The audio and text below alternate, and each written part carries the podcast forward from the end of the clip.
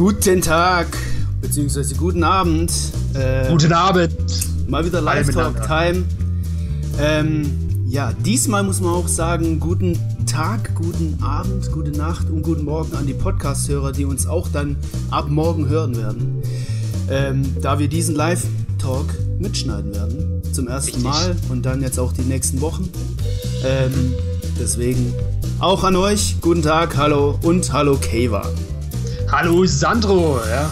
So. Also, wie gesagt, heute mal ein bisschen anderes Format, ein besseres Format. Besser. Ähm, ja, noch besser, weil wir sind jetzt sowieso alle zu Hause, sitzen die Sache aus und schauen viel Serien und schauen die Better Call Saul Folge wahrscheinlich nicht nur einmal, sondern dreimal oder viermal. das heißt, es wird sich lohnen, über alle Szenen zu sprechen diesmal, nicht nur über unsere Top 3 Szenen. Das heißt, wenn wir den Live-Talk so aufbauen, dass wir erstmal wie immer erstmal starten mit ähm, unserem ersten Fazit. Also, wie hat Sandro die Folge gefallen? Wie fand ich die Folge? Und dann natürlich, wie fandet ihr die Folge als Community? Dann, ja, wollen wir unter anderem uns ein paar Fragen wieder stellen, die diese Episode aufgekommen sind. Unter anderem zum Beispiel, äh, welches Druckmittel entdeckt Kim eigentlich in Kevins Wohnung auf den Fotos? Vielleicht gibt es ja ein paar Ideen, wir haben vielleicht welche. Und außerdem auch ein anderes Mysterium. Warum wird Kevins Sitzposition so wichtig? Was hat es damit auf sich? Ja, das wollen wir auch unter anderem besprechen. Aber wie gesagt, wir besprechen dieses Mal alle Szenen. Mal die, wenn sie weniger wichtig sind, gehen wir schneller voran natürlich. Aber ja, wird ein bisschen größere Runde heute. Ja, wird eine größere, ausführlichere und eine wahrscheinlich lustigere Runde. Zumindest kommen hier schon die ersten witzigen Kommentare. Kayvan, neues Zimmer? Äh, ja, Quarantänezimmer. Nee, Quarantäne. Im, im, nee, im bei, mir zu, bei mir zu Hause wird gerade saniert. Das ist ein geiles Timing. Also echt grandios. Und deswegen bin ich jetzt bei meinen Eltern wieder. Für zwei Wochen. Ja. Äh, hier, guck mal, wer da, wer da was schreibt, Kayvan, mach das Klavier zu, Alter. Leider kann ich gar nicht Klavier spielen, das gehört meinem Bruder. Ja, der hat's auch geschrieben. Ach, der hat's geschrieben, ja.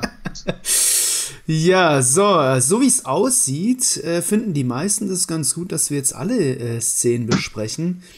Ähm, ja, ist auf jeden Fall ähm, eigentlich das alte Format, muss man ja ganz ehrlich sagen. Wir haben das in der dritten Staffel, in der vierten Staffel, seit wir die Live-Talks machen, machen oder haben wir das gemacht, äh, dass wir alle ähm, besprechen und wir haben aber in der Zwischenzeit zur dritten, zur vierten auf die fünfte Staffel einmal die Umfrage gestellt, was wollt ihr, Podcast oder ähm, Live-Talk? Und dann habt ihr halt 50-50 abgestimmt und dann haben wir gesagt, okay, dann machen wir beides. Haben das jetzt erstmal so gemacht, haben gesehen, okay, ähm, das hat Vorteile, das hat Nachteile und sind jetzt zum Entschluss gekommen. Machen wir doch auch für die Live-Talk-Zuschauer ähm, alle Szenen. Weil ja dann hat jeder alles. Und Komplette die, Dröhnung heute. Und man muss auch sagen, ähm, eigentlich wollen wir es nicht nennen, aber die krasse Corona-Krise äh, fast schon, was ziemlich ernst ist auch, ähm, ja, ist auch so ein kleiner, kleines Ding, das natürlich wir jetzt so hier auch länger sprechen können. Die Leute sind zu Hause, die Leute müssen auch zu Hause sein. Zum äh, Glück machen das die meisten, hoffentlich. Ähm, und deswegen können wir uns das auch erlauben, dass wir ein bisschen mehr Zeit aufwenden äh, für das. Ähm, Abendfüllend halt, nennen wir es, okay? Äh, abendfüllend. Ja, abendfüllend, weil ich arbeite vom Homeoffice aus, du glaube ich auch. Ähm, ja. Deswegen äh, kann man auch ein bisschen mehr ausschlafen. So, fangen wir an. Und zwar möchte ich mal wieder, wie fast schon jede Woche, was ziemlich cool ist, ähm, diesmal zwei Spendern äh, mich bei, oder wir bei zwei Spendern bedanken. Äh, und zwar an Christian und Thorsten, die uns eine kleine Spende ähm, zugeschickt haben. Sehr cool, vielen Dank. Das bringt uns weiter und das bringt eigentlich auch euch weiter, weil wir reinvestieren eigentlich fast das ganze Geld immer in diesen Podcast, also in diesen Live-Talk. Ähm, und wie wir es letztes Mal schon angedeutet haben, wir haben schon eine Idee, mal gucken, ob wir das finanziert bekommen. Wir brauchen noch ein bisschen was, aber das wäre dann schon ganz cool. Es, sag mal so, Corona äh, könnte sein, dass Corona ja. uns da vielleicht einen kleinen Strich durch die Rechnung macht. Aber wir haben ja noch ein paar Wochen bis zum Staffelfinale, wo wir die Idee hatten. Mal gucken. Ähm, trotzdem, vielen Dank. Und wenn ihr das cool findet, was wir hier machen, über K1 ist der Link. In der Beschreibung ist der Link. Wir freuen uns auf jede Spende. So, fangen wir an. Yes, sir. Fangen wir an. Mit dem kleinen Hinweis, ihr könnt wie immer, auch die, wo heute zuerst mal dabei sind, ähm, die wo, ihr merkt, ich bin Schwabe. Die wo? äh, die wo zum ersten Mal dabei seid, äh, sind, äh, alles kommentieren, was sie sagen. Deswegen machen wir den Live-Talk. Ihr seid Teil dieses Live-Talks. Haut raus. Ich sehe die Kommentare hier. Ich habe sie direkt über meine Kamera. Deswegen seht ihr auch immer, oder denkt ihr immer, ich schaue direkt in die Kamera, aber ich schaue immer auf die Kommentare. Genial, genial. Deswegen haut's raus. Ich kann das nämlich ähm, hier äh, schön einblenden. Zum Beispiel diesen Kommentar. Michael Peter schreibt, Kayman, bitte ein Ständchen. Gut. So. Ja, was soll ich singen? Ich kann es, ich kann es Better Call Saul Intro singen. Ja, mach, komm. Ja, sehr gut. Ja. Ja, so viel Bass war da nicht dabei. Aber trotzdem. respektabel. So, alles klar. Fangen wir an. Und zwar ähm, mit der Community-Bewertung. Wir hatten die letzten Bewertungen, die waren eigentlich fast immer abstufend. Äh, außer die erste und zweite, die hatten die direkten gleichen Noten mit 1,5, was war es, 7 oder so. Und die, die dritte war dann 1,5, aber seitdem geht's nach unten. Letztes Mal hatten wir 1, was war's? 1, muss man gerade nochmal schauen, 1,9. 1,9, ja. Und diesmal 2,1. Ihr habt, ähm, wie immer in unserer Gruppe, abgestimmt. Ähm, in Schulnotenform 1 bis 6 und diesmal ist im Durchschnitt eine 2,1 rausgekommen. Ihr könnt hier mal an alle Live-Talk-Zuschauer nochmal reinhauen. Was habt ihr denn denn ähm, der Folge ähm, mit vollem Einsatz, was wir heute hoffentlich auch alle schaffen, Kayvan, ähm, mit vollem Einsatz gegeben ja. und warum, würde uns auf jeden Fall schon mal vorab sehr interessieren. Mhm. X-Racer hat schon eine Note abgegeben. Kannst du mal seinen Kommentar einblenden? Kann ich machen. Eine äh, drei leider. Ja, eine drei leider. Paar coole Szenen mit Jimmy und das Endgespräch zwischen Mike und Gus sehr interessant und intensiv. Hm, interessant. Vier haben wir auch noch. Super schwache Szenen. Ja, Stefan, wäre geil, ähm, hau mal raus, welche Szenen du dann ähm, schwach fandest, wenn wir bei diesen Szenen angekommen sind. Ja. Genau. Also was dir da nicht gefallen hat. Bin ich gespannt. Ja, ähm, ja insgesamt ja ein bisschen mittelmäßiger, habe ich das Gefühl, als die bisherigen Folgen. Aber wir beide, Sandro und ich, wir haben letztendlich dieselben Noten gegeben diesmal. Oh, tatsächlich. Ich habe gar nicht geschaut, was du für eine Note gegeben hast. Ja, dieselbe Note wie du. Wir haben beide ja. eine 2 gegeben. Allerdings muss ich sagen, kurz, ich bin mir noch nicht ganz sicher, weil es ist eigentlich eine 2 plus oder vielleicht sogar eine 1,5. Keine. Ahnung. Wenn ich jetzt hier im Laufe des Live-Talks merke, okay, die Folge ist doch ziemlich geil, gebe ich auch eine 1. Mal schauen, vielleicht kann mich irgendjemand überzeugen.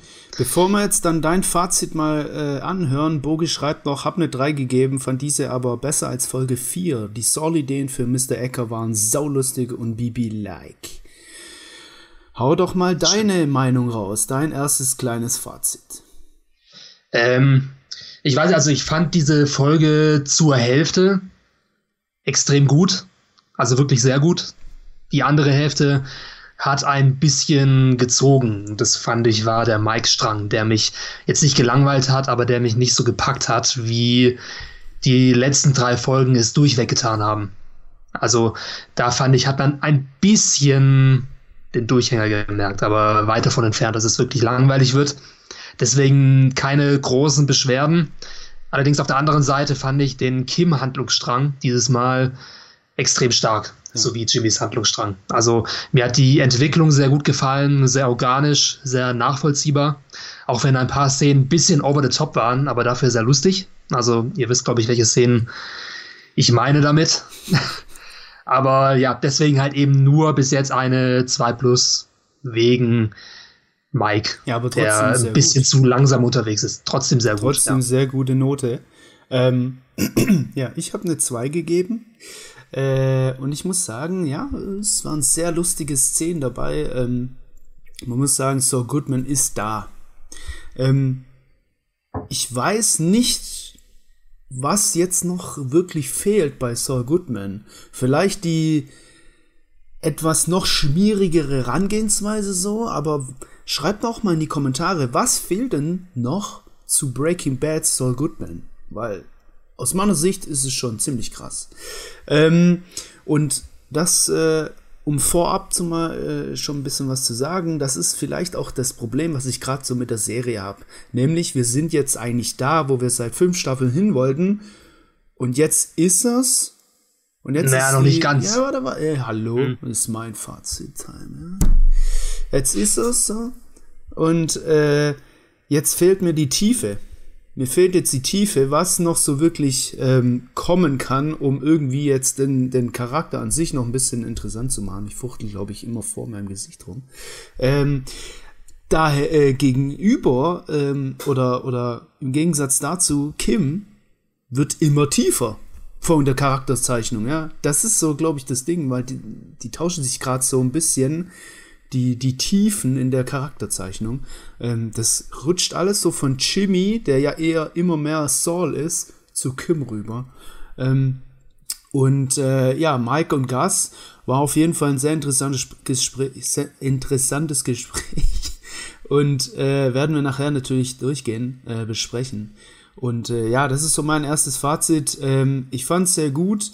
Ich fand es allerdings, oder ich habe gerade meine Probleme, äh, weil eigentlich die Serie ja sich um Jimmy bzw. Saul handeln sollte und macht's ja auch, aber halt nicht mehr so tief wie früher. Gut, ähm, okay. So, hier haben Sollen wir mal zwei Kommentare einblenden, weil wir haben, genau. wir haben auch so ein bisschen geschaut, was so ihr in der Gruppe zu der Folge geschrieben habt. Da haben wir uns zwei verschiedene Meinungen rausgesucht. Hier haben wir erstmal die, ähm, die positive Meinung sozusagen. Ähm, Michael schreibt, für mich war das emotional, spannungsmäßig und auch vom Humor her die beste Folge bislang. Meine Top-Szene war die letzte, das Gespräch zwischen Mike und Gus. Wenn ich das richtig gedeutet habe, weiß wohl Gus, woher auch immer, irgendwas über Mikes Racheakt an den beiden Polizisten und erpresst ihn nun quasi damit, dass er wieder für ihn arbeitet. Das ist ein ziemlich interessanter Gedanke, mhm. den ich selber noch überhaupt nicht hatte. Und der Ort, wo Mike sich aufhält, scheint wohl tatsächlich so eine Art Wallfahrtsort für gastalten Freund Max zu sein. Daher auch der Brunnen mit dem Schild dran. Ja. Da kommen Dedicado wir nachher noch dazu, genau. Da kommen wir nachher noch genauer dazu. Finde ich ein sehr, also für die positive Seite eine sehr gute Zusammenfassung eigentlich. Ja. Finde ich auch. Haben wir noch einen anderen? Wir haben natürlich, ähm, ich glaube, die zwei äh, sind auch hier bei, schön beim Zuschauen. Deswegen äh, haben wir auch diesen Kommentar. Ich glaube, das ist eigentlich das, was äh, Razer auch schon gesagt hat. Äh, leider eine 3, bis auf ein paar coole Szenen mit Jimmy war es leider langweilig. Nur das Gespräch am Ende zwischen Gus und Mike war sehr interessant und ich frage mich, was Kim gesehen hat, um Kevin zu schaden. Ja, das finde ich auch sehr spannend dieses Mal. Ja, also haben wir vielleicht ein paar Theorien dabei. Mhm. Und zwar habe ich äh, zu diesem Ding habe ich in der Tat drei Stück dabei. Ähm, mal gucken, was daraus wird. So, nehmen wir mal noch äh, zwei Kommentare von den aktuellen mit. Und zwar einmal Stefan. Ich habe das Gefühl, dass viele Szenen unnötig sind und eher als Lückenfüller gelten. Oder es steckt mehr dahinter, aber Lalo fehlt. Stimmt. Zwei Folgen Lalo, ist Lalo ey, nicht mehr dabei. Lalo ist Und das Interessante ist, und da habe ich noch mal ganz genau hingeschaut, oder hingehört eher, im, äh, auf IMDb steht, dass Lalo als Stimme dabei ist keine Ahnung. Also manchmal stimmen die IMDb-Daten auch mhm. irgendwie nicht. Es das ist Stimme. sowieso, es ist irgendwie, äh, sowieso ein bisschen komisch. Bei Game of Thrones war das so, bei der, dass bei den Credits, ähm, also jeder Schauspieler, der mitmacht in dieser Folge, das auch so war, dass bei Game of Thrones das wirklich auch erkennbar war bei den Credits, wer in der Folge jetzt vorkommt. Bei Better Call Saul hauen die jedes Mal alle raus. Da kann man zu gar nicht, also da steht auch Michael Mando, auch wenn der gar nicht ja. zu sehen war. Auch, die haben die Infos äh, nicht. Ja. die haben einfach die Infos nicht. Ja. Nee, ich meine, nein, in der Folge selber. Da Ach so. Ja.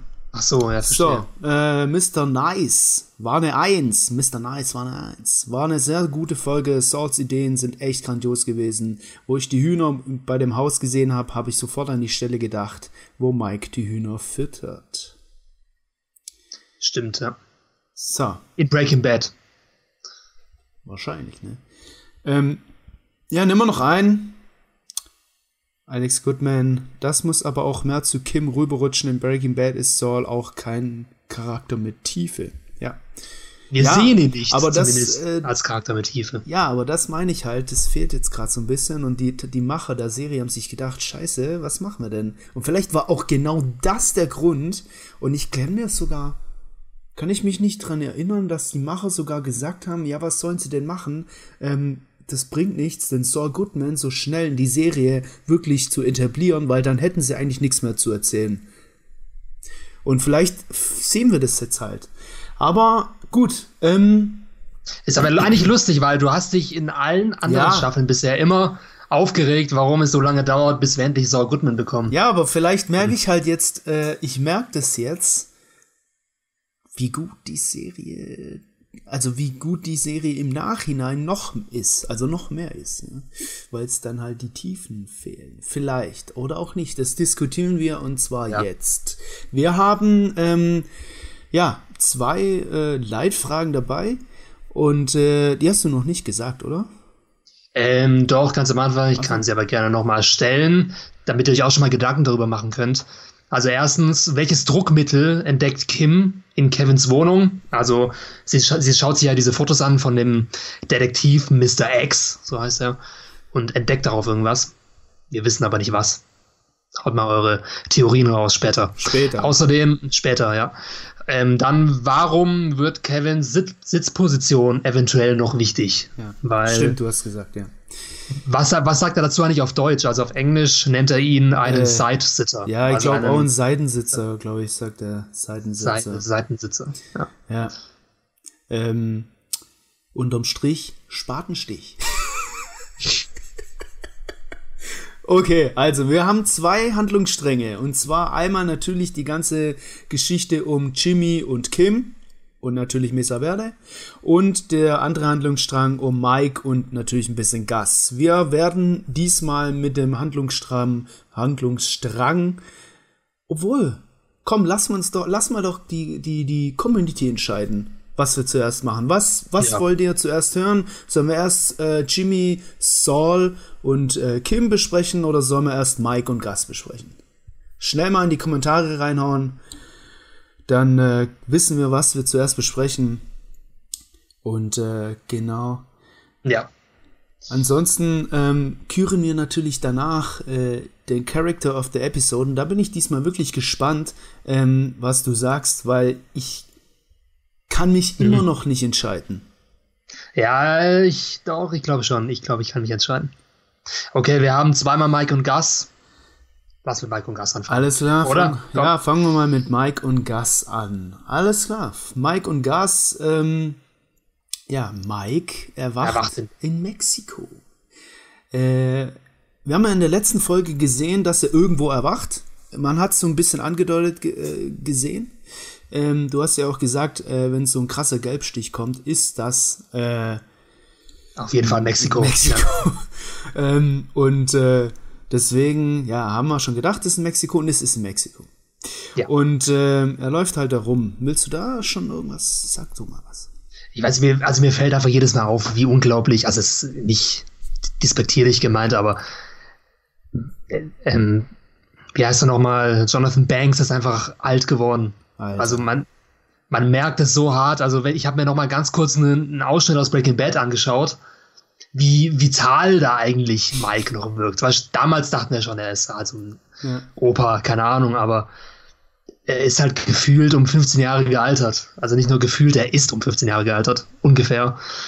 Ähm, ja, und letztendlich, wenn man sich jetzt wirklich Better Call Saul und Breaking Bad in der richtigen Reihenfolge anschauen würde, also erst Better Call Saul und dann Breaking Bad, würde es einem gnadenlos auffallen, wie also, das einfach was nicht stimmt. Voll die Verjüngung also er, er läuft einfach so langsam immer durchs Bild, seine Augen sind so trüb und natürlich, er war verletzt, muss man auch sagen, aber dennoch. Normalerweise schlurft Mike immer so durch die Gegend. Ich fand, die Szene hat sich ein bisschen gezogen und letztendlich kommt dann der richtige Mr. Goodman ins Spiel, nämlich der brasilianische, äh, der, der mexikanische Doktor, der wirklich Barry Goodman, Goodman. heißt. Dr. Barry, Barry Goodman. Goodman. Den kennen wir ja, ja. aus früheren äh, Better Call Saul und Breaking Bad Folgen schon. Ja. Genau. Aber ansonsten, weiß ich, hast du da irgendwas Wichtiges entdeckt in der Szene? Oder? Ja, nicht, nicht wichtig, aber ähm, er nimmt ja die, die Hand oder der Barry Goodman gibt so die Hand und sagt, möchtest du eine Richtung, möchtest du überleben? Und Mike sagt ja. Also ich habe es jetzt mal zusammengefasst. Also irgendwie ist es nicht so ganz klar bei Mike selber. Möchte er jetzt sterben? Möchte er überleben? Möchte er sterben? Nächstes, in, bei, glaub, bei zwischen Gus und Mike äh, gibt es ja auch kurz eine, eine diesen Dialog und dann sagt der Gas, äh, sagt der Mike auch, ja, hm, ich will eigentlich leben und so weiter. Also eigentlich will Mike schon überleben. Vielleicht hat er einfach mhm. einen schlechten Tag gehabt und wollte sterben.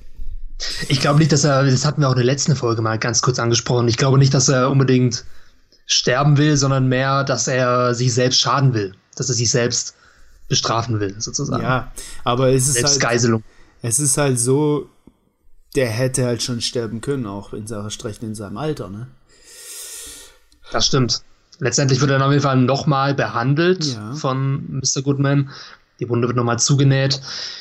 Die haben einen kurzen Dialog. An sich finde ich den Charakter des Arztes schon ganz cool, aber die Szene ja, gibt mir an sich wenig, nee, da wenig war jetzt, aus. Es war jetzt halt nur rauszulesen, okay, äh, er meint, die Familie, also als der Barry Goodman sagt, ähm, soll man irgendjemand anrufen oder kontaktieren, dann sagt er, ja, die Familie kommt zurecht. Ähm, ich kann mir halt vorstellen, dass er das deswegen sagt, weil die Familie gerade ihn einfach gar nicht sehen will oder so. Aber mehr kann man da jetzt auch nicht raus. Ja, das stimmt. Auf jeden Fall erkundet Mike dann ein bisschen das Dorf und ähm, sieht dann unter anderem den Brunnen, der absolut nicht in diese ähm, in dieses Setting reinpasst. Also wie so ein richtiger aber, Fremdkörper. Aber das ist doch vielleicht aber auch extra so gemacht. Hey, ja. ich habe so viel Geld, ich kann einen fließenden Brunnen in die Wüste bauen, Junge. Ja, einen richtig minimalistisch modernen schwarzen Brunnen in die Mitte eines mexikanischen Kleindorfes. Ist schon ein bisschen, ja, aber das ist eigentlich in sich eine ganz coole Anspielung, dass ähm, Gus Fring seinem ähm, getöteten ehemaligen Kollegen Max einen Brunnen stiftet. Ja, und zwar, da habe ich nämlich, äh, also Max äh, wie auch immer, und zwar, das ist der Typ hier. Ähm, der, ja, der, der Kollege, für die, wo den Podcast anhören, der Kollege von Gus Fring, der in einer Rückblende von Breaking Bad in Staffel 4 von Hector Salamanca erschossen wurde. Genau. Am Swimmingpool. In der Folge Hermanos. Ähm, das wird noch mal so ein bisschen interessant. Also ich nehme es jetzt vorweg, weil ich habe das natürlich Szene äh, für Szene äh, durchgeschaut, wie jeder natürlich klar, aber auch äh, so aufgeschrieben. Und ähm, das Coole ist, ähm, nach dieser Szene, wenn ich jetzt nicht äh, blödes spreche, ich gehe nochmal zurück, genau, nach dieser Szene, also nach dieser Szene mit diesem Brunnen, da steht dann drauf Dedicado a Max, also gewidmet an seinen Kumpane, ähm, und da wird ja auch gemunkelt, ob er schwul ist, der Gas, ähm, und zwar mit ihm zusammenlebt, Affäre, wie auch immer. Ähm, da haben wir schon die ersten Kommentare, die auch äh, sich das fragen, das weiß keiner. Ähm, ich glaube, das bleibt auch ein Geheimnis. Und ich muss ganz kurz äh, sagen, hier in diesem, in diesem Foto sieht er schon aus wie Django, oder? so ein bisschen mit dieser Kleidung. Ähm, aber, also Gas. Ähm, aber kurz, nach dieser Szene hier ähm, aus Better Call Saul sieht man dann, ähm, nachdem der Brunnen gezeigt wird mit Dedicado a Max, dass dann dieses Tee, diese Tee bei, bei, von Jimmy gemacht wird und das Blut sich langsam oder das Rote in dem Tee sich langsam mit dem Wasser vermischt. Ja, stimmt. Äh, und das, das, ist so diese Anspielung an äh, genau diese Szene hier, weil kurz darauf wird halt dieser Max erschossen und fällt in den Brunnen und das, sein Blut vermischt sich dann mit dem Wasser. Und genau diese Szene wird halt so ein bisschen angespielt in der nächsten Szene mit Jimmy, als er den Tee kocht. Ähm, als Was eine geile Szene war. Ja, ziemlich gut ist. Also, es war ein geiler Twist. Also, ich, hatte, ich habe zuerst gar nicht an das gedacht, ehrlich gesagt, sondern ich dachte mehr an diese an das Drogenlabor. Da hast du auch oft diese ja, POV-Shots gehabt, gehabt von ähm, Heisenberg, der halt eben über seinem Kochtopf steht und irgendwie Meth kocht und so weiter. Deswegen war das eigentlich eine coole Anspielung. Also ja, hast du, falls ihr den ähm, achten Star Wars-Film gesehen habt, da gibt es auch eine kurze Szene, in der du denkst, dass ein Raumschiff landet mit Dampf unten und so und dann siehst du, es ist ein Bügeleisen. So, ja. das war auch so was ähnliches. Ja, ähm, aber was man auch sieht ist äh, oder erkennt ist, äh, könnt ihr mal reinschreiben, ob ich das nur erkannt hat oder ob das klar wurde, dass Mike ähm, sichtlich gesehen hat, dass Gas schon eine gute Seite hat. Ähm, dass für das ganze Dorf finanziell da ist, dass er eine Schule extra baut, oder ein Kindergarten, wahrscheinlich eine Schule war es eher.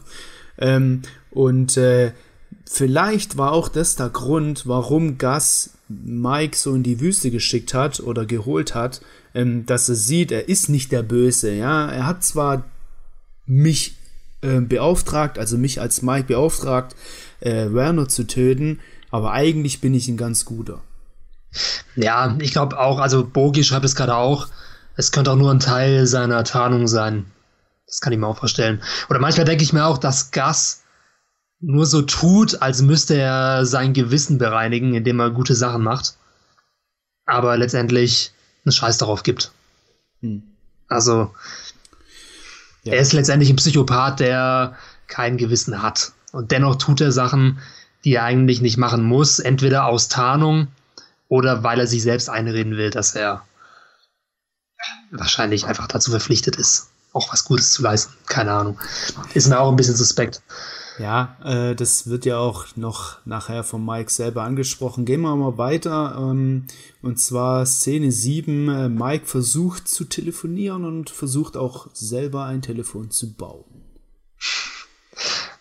Das war auch, ja, lustig. Kleiner MacGyver-Moment, der sofort zerstört wird von der mexikanischen Großmutter, die genau den richtigen Stecker hat für sein Telefon. Ja. Letztendlich hat das schon fast enttäuscht gewirkt danach. Fuck, ich war jetzt kurz davor, mir ein eigenes Handy-Ladekabel zu bauen aus irgendeiner, irgendeiner Fahrradlichtlampe, ähm, keine Ahnung. Das war. ja, Luanto schreibt auch nett, die Salamancas bringen Menschen in die Wüste, um sie um zu töten und Gas rettet Menschen in der Wüste. Ja. Stimmt, ja. Ähm, so, äh, dann haben wir Szene 13. Mike hilft beim Fenster ähm, im Regen zuerst und dann repariert er das Fenster auch, beziehungsweise es fängt an, das Fenster zu reparieren. Hochdramatische Szene. Ist mir aber tatsächlich aufgefallen, dass in Breaking Bad und Better Call Saul es öfter Szenen gibt, in denen Charaktere irgendwas handwerklich reparieren. Also, das ist, glaube ich, auch so eine Art Metapher von Vince Gilligan, dass ähm, dieses ähm, handwerkliche Tun sowas bedeutet wie ähm, die Seele reinwaschen oder irgendwie sich selbst, mit sich selbst wieder ins Reine kommen. Weil du siehst auch zum Beispiel in Breaking Bad, wie ähm, Jesse Pinkman ähm, eine Box aus Holz baut, handwerklich, um ähm, seine Unschuld wieder herzustellen. Oder äh, weil, kennst du die Szene noch? Ich kann mich. Äh, es ist eine Rückblende. Du siehst auf jeden Fall öfter in ähm, Breaking Bad und Better Call Saul, wie Leute irgendwas reparieren. Ziemlich ausführlich meistens auch. Was sich oft ein bisschen zieht. Aber ja, zum Beispiel auch in der letzten Staffel, in der vorletzten Staffel von Better Call Saul, siehst du auch in einer Szene, wie Jimmy für fünf Minuten ähm, Tesafilm von der Wand kratzt. Oder nicht Tesafilm, sondern irgendeine ähm, Tapete war es. Hm. Okay. Ja. Michael schreibt, genauso wie Walt seinen Wasserboiler repariert. Ja, oder so, ja. Ja. Ähm, aber letztendlich, es hat sich ja, wir merken ja schon, wir können jetzt über nicht so viele ja, Dinge wir, diskutieren. Wir rennen hier durch. Ähm, ja. Ich glaube, die spannendste Szene ist einfach die letzte Szene. Ja, äh, und zwar, da sind wir auch schon. Ich glaube, so schnell waren wir noch nie in, durch einen Handlungsstrang durch. Ähm, ja, Szene 16. Mike und Gus sprechen in Mexiko, dann also in dieser Wüste in dem Dorf miteinander. Da könnt ihr jetzt mal gerne raushauen. Wie fandet ihr diesen Dialog? Was fandet ihr oder wie fandet ihr das, was Gus gesagt hat? Ähm, ist er wirklich nicht der Böse hier? Um, was meint ihr, was was meint ihr, was Mike jetzt tut? Wird das, wird das etwa der Handlanger von Gas? Ich bin mir noch nicht ganz sicher. Ich kann mir vorstellen, dass er doch nicht der Handlanger wird. Mal gucken, ob es so weit kommt. Das ist ja die große Frage hier. Keine Spannung mehr da. ja, aber ich muss sagen, ich, ich fand diese Szene gar nicht mal so genial. Ich fand den, Dia ich fand den Dialog ein bisschen, bisschen stoisch, muss ich sagen er hat ein bisschen geskriptet gewirkt. Also nicht so wie, wenn sich zwei Leute im echten Leben unterhalten, sondern mehr wie sich zwei Leute auf einer Bühne unterhalten würden. Also weißt du, so ein streng ähm, eindimensionaler Dialog. Ja, also zumindest also, war es ein sehr persönlicher Dialog. Ich glaube, ähm, dass Gas noch nie so einen persönlichen Dialog hatte. Kann es sein? Ich glaube, der hatte noch nie so richtig von sich so mal ähm, gesprochen äh, gegenüber Geschäftsleuten oder gegenüber irgendwelchen seinen Handlangern spricht er halt nicht so. Ähm, ja, doch, in Breaking Bad hast du so Szenen gehabt. Zum Beispiel, als er Walter White zu sich nach Hause einlädt zum Suppe kochen. Ja. Da hast du ja Gastring ja, okay. von seiner persönlichsten Seite gesehen. Aber in Better Call Saul hast du recht. Haben wir das noch nicht gesehen. Ja, aber das war doch. Ähm Nee, stimmt, ja. Ähm, okay, und da haben wir halt jetzt ähm, das Ding, dass Gas ein sehr hohes Bild von sich hat. Ähm, und da fragt man sich, ist er jetzt wirklich besser als die Salamancas? Schreibt mal rein, wie ihr das seht. Für was stehen halt Salamancas und für was steht Gas? Und ist Gas wirklich der bessere, nettere, gute gegenüber den Salamancas. Würde mich interessieren. Ich habe auch eine Antwort. Ich warte noch ein bisschen. Ähm, und äh, willst du schon irgendwas sagen dazu? Nee, ich fand, also ich fand die Szene dann der Hinsicht dann doch ganz gut, weil du einfach siehst, ähm, wie Gas einfach Leute manipuliert. Also wie, welche Psychotricks er anwendet, um sein Gegenüber zu überzeugen. Zum Beispiel fragt ihn ja Mike, bist du wirklich so anders als die Salamancas? Und Gas sagt einfach nur, ja, ich bin anders. Also so zu 100% von sich selbst überzeugt. Also zumindest spielt er das so vor. Und da kannst du eigentlich dich kaum entziehen und sagen, okay, nee, ich glaube dir immer noch nicht genau. Also bitte beweis mir das erstmal. Ja. Es zeigt einfach, wie, ähm, wie einerseits charismatisch, aber andererseits wie gefährlich Gus Fring ist. Und deswegen würde ich auch sagen, dass er gefährlicher und dementsprechend auch der Bösere ist zwischen Salamancas und dem Free Cartel. Ja, X-Rasher schreibt, das Gespräch zwischen den beiden fand ich das intensivste, was die beiden je hatten oder überhaupt von Gas. Also, so wie ich es meinte, ähm, fand ich auch. Aber jeder hat so seine Auffassung natürlich. Ähm, also, ich sehe ja ähm, das einmal so. Die Salamancas ähm, sind ergriffen von Gier und Macht. Die wollen einfach Macht, die wollen einfach ganz oben stehen, alleine oben stehen, das meiste Geld verdienen und es sollen alle anderen unter, die, unter denen stehen.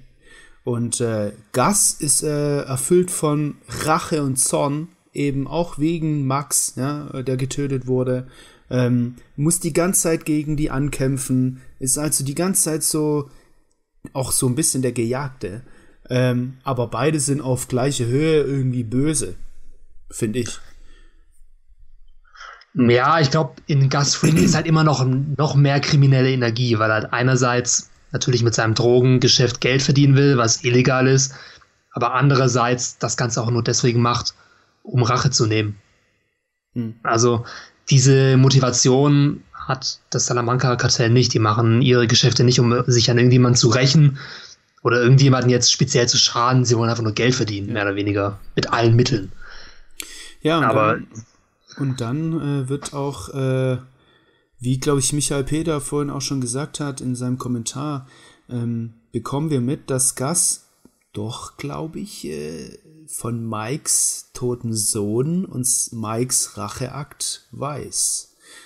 Weil er so, ich glaube, im letzten Satz, letzter Satz der, der Szene, weil sie verstehen, was Rache ist, sagt. Ja, jetzt ist die Frage, ob will, also wenn er es wissen würde, benutzt es Gas, um Mike zu erpressen? Also erstmal, woher weiß er das? Ja. Woher weiß er das, genau? aber andererseits vielleicht weiß es auch nicht. Und ähm, Gus Fring hat einfach glücklicherweise gerade das Richtige gesagt. Aber Mike mer merkt in diesem Zeitpunkt, okay, vielleicht bin ich Gus Fring doch nicht so, ähm, doch, wahrscheinlich bin ich doch nicht so anders wie Gus Fring und deswegen werde ich jetzt doch mit ihm zusammenarbeiten. Also vielleicht stärkt dieser Satz, den Gus Fring gesagt hat, zufällig einfach nur die Motivation von Mike für Gus zu arbeiten. Ja, ähm, wir werden sehen, was daraus wird. Was soll man dazu sagen? Wir wissen, wie es endet. Also ich weiß nicht, ob die jetzt noch zwei, drei Schleifen führen, äh, laufen lassen und sagen, ja, in der nächsten Folge, nee, Mike. Mike sagt so, nee, lieber nicht. Und dann äh, in der übernächsten Folge, ja, doch, eigentlich schon. Also wir wissen es ja, wo es hinführt. Ich bin echt Die gespannt. Frage ist wie. Ja, die Frage ist, die Frage. wie, aber ich glaube, das war die, das wie. Was sollte ja, denn jetzt kommen? Also Mike hat einfach Empathie mit Gas, weil er das Konzept von Rache sehr gut nachvollziehen kann. Ja. gut, wir sind schon durch. Äh, durch Handlungsstrang 1 ähm, machen wir äh, nahtlos weiter mit Handlungsstrang 2. Äh, und zwar Jimmy, Saul, Kim, Paige, Kevin, Howard, Baustellenmann, genau. Polizist. Hier, hier wird es hier wird's interessanter auf jeden Fall. Ähm, und zwar, es beginnt mit einer, ja, schon typischen Saul-Szene, in dem Mr. Acker anscheinend ähm, eine falsche Hausnummer hat. Oder eine andere Hausnummer als in den Papieren der ähm, Baufirma, die ähm, Mr. Acker letztendlich aus seiner Wohnung jagen soll und das Grundstück niederreißen. Also hier wieder ein typischer Saul-Zaubertrick. Und ähm, ja, Favorite Character bis jetzt auf jeden Fall der Polizist, der so unsicher ist, dass er sich immer auf irgendwelche Anrufe verlassen muss. ich muss aber sagen, der eine Bauarbeiter, der Chefbauarbeiter, also wie nennt man das? Keine Ahnung, Bauleiter, aber sie bauen ja nichts. Wie nennt man das? Ich weiß es nicht. Bauleiter, der war auch lustig. Ja, wahrscheinlich schon. Äh, ach so, so, nee, ja, irgendwie Baustellenmann der, der Anführer auf jeden Fall, weil der war einfach so ehrlich empört über die offensichtliche, ähm, über, das, über den offensichtlichen Betrug von Jimmy und Mr. Ecker. So serious, wirklich? Glaubt ihr das im Ernst? Ja. Ja, aber ich finde zum Beispiel die erste, erste Anf also die, die, die Anfangsszene, mein Gott, die fand ich genial. Erst im zweiten Blick sieht man, dass Saul so von links Ach, ja, ja, genau. das so gut gemacht, ey. Stimmt, das war ja. echt geil. Ähm, und äh, ja, man muss sagen, ähm, wenn einer den Oscar für die beste Nebenrolle, beziehungsweise den Oscar für die beste Szene bekommt, ist es Mr. Ecker. Mr. Ecker, haben Sie irgendeinen Nachweis? Hm, ah. ich glaube, das war. Ja, das ist immer so. Ist das schon mal aufgefallen, wenn, wenn, ähm, wenn in einem Film ein Charakter schauspielern muss? Also, weißt du, ein Schauspiel im Schauspiel ja. sozusagen. Ja, das ist immer so komplett offensichtlich schlecht, damit der Zuschauer auch versteht, aha, dieser ja, Charakter in diesem Film schauspielert gerade. Ja, war aber trotzdem lustig. Ja, aber ähm, ja man muss sagen, äh, ich, ich habe also ich muss kurz telefonieren. Ähm, äh, ist so wahrscheinlich die lustigste, der, der Running Gag der Folge. Ähm, und äh, wird wahrscheinlich, es wäre cool, wenn jetzt irgendwie äh, in, in ein paar Folgen das nochmal so kommt. Irgendwie die ganze Zeit immer so reingespickt, so, ich muss kurz telefonieren, auch von anderen Charakteren. Naja. Ähm, auf jeden Fall gehen wir weiter. Äh, Kevin, Paige und Kim diskutieren im Golfclub über Sauls Machenschaften.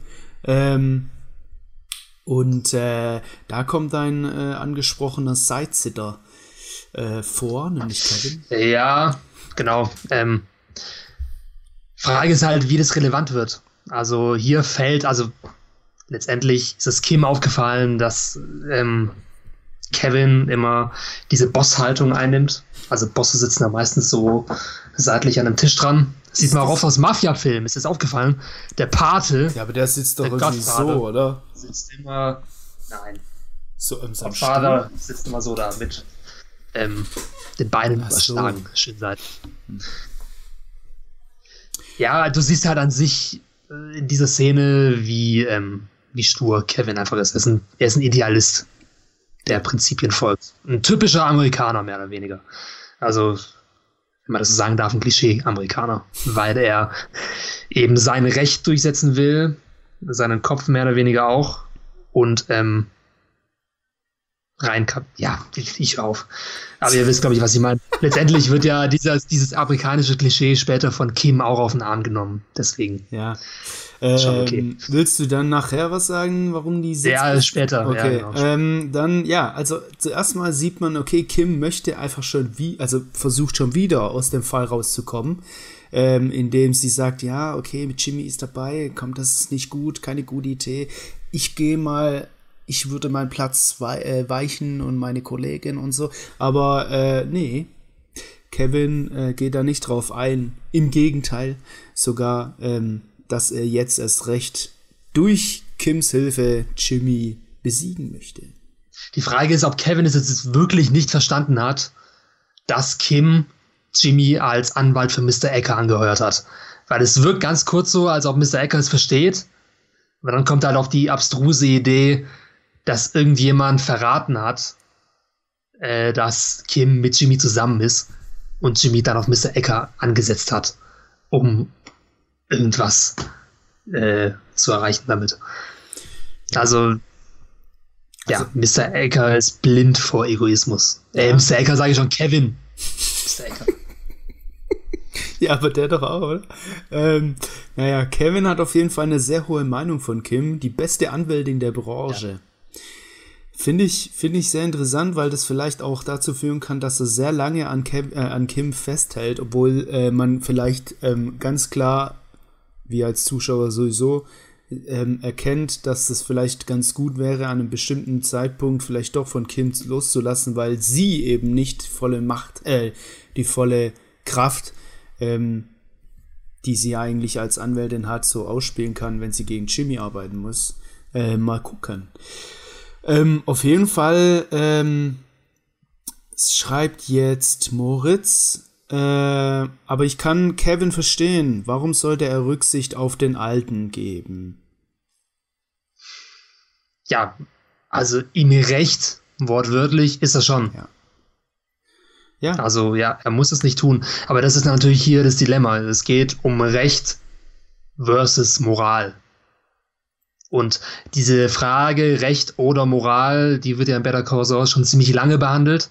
Und Better Call Saul zeigt halt seit Staffel 1, dass Recht und Moral oft Gegensätze sind und sie nicht vereinen lassen. Weil tatsächlich in Staffel 1 bis 2 war es ja mehr so, dass Jimmy auf der Seite der Moral war und Chuck auf der Seite des Rechts und die sich deswegen immer in die Haare bekommen haben. Mhm. Zum Beispiel als ähm, Chuck oder allgemein HHM den Fall um Mesa Verde nicht an Kim abgeben oder von Kim wegnehmen. Und ähm, ja, Jimmy denkt sich, es ist ungerecht, es ist keine gute Moral, die mein Bruder Chuck da, ähm, äh, die mein Bruder Chuck da hat und deswegen haut er Chuck in die Tonne, indem er Zahlen verfälscht. Und das hat die ganze Mesa Verde Sache angestoßen überhaupt in Staffel 2. Genau. Gehen wir weiter. Was, weil, stimmt mal ab in den Kommentaren, was ihr denkt, wer eurer Meinung nach recht hätte. Also wenn jetzt ihr die Jury wärt und ihr müsstet entscheiden, darf Mr. Ecker sein Land behalten oder nicht, wie würdet ihr abstimmen? Genau. Haut mal in die Tasten. Ähm, und wir gehen einfach schon mal weiter. Äh, sechste Szene. Jimmy und Kim sind zu Hause. Und äh, ja, Jimmy bekommt auch erstmal einen Anruf von Howard. Ja, und man sieht, Howard geht es immer noch gut. Er hat ähm, den schweren Schicksalsschlag seines kaputten Autos gut weggesteckt.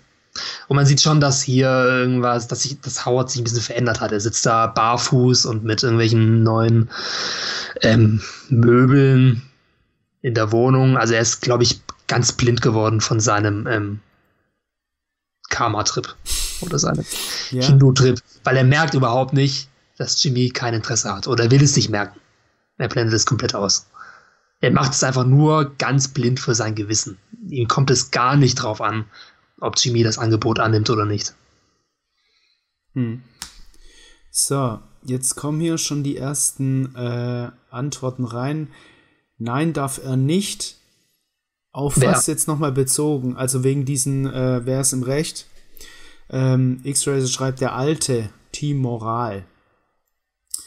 Dann schreibt ähm, Alex Goodman, ich sag mal so, die Abfindung ist schon wirklich nicht schlecht. Moritz schreibt äh, Recht. Boge schreibt darf er, weil die Bank auch auf einem anderen Grundstück gebaut werden kann. Ähm, genau. So, ähm, ja, also diese Szene, ich habe es ja vorhin schon angesprochen, fängt dann an mit dieser einen sehr grandios gedrehten Szene mit diesem äh, roten Tee im Wasser, wie aus, äh, das aussieht wie Blut. Ähm, aber ja, Howard habe ich jetzt auch nicht viel, also irgendwie ist das komisch, diese, diese, die Geschichte gerade um Howard so ein bisschen. Der ruft immer so mal wieder rein und so. Vielleicht ist es, wie kommt es jetzt gerade so? Vielleicht ist es so eine, auch so eine, so ein, wie nennt man das? Ähm, Metapher?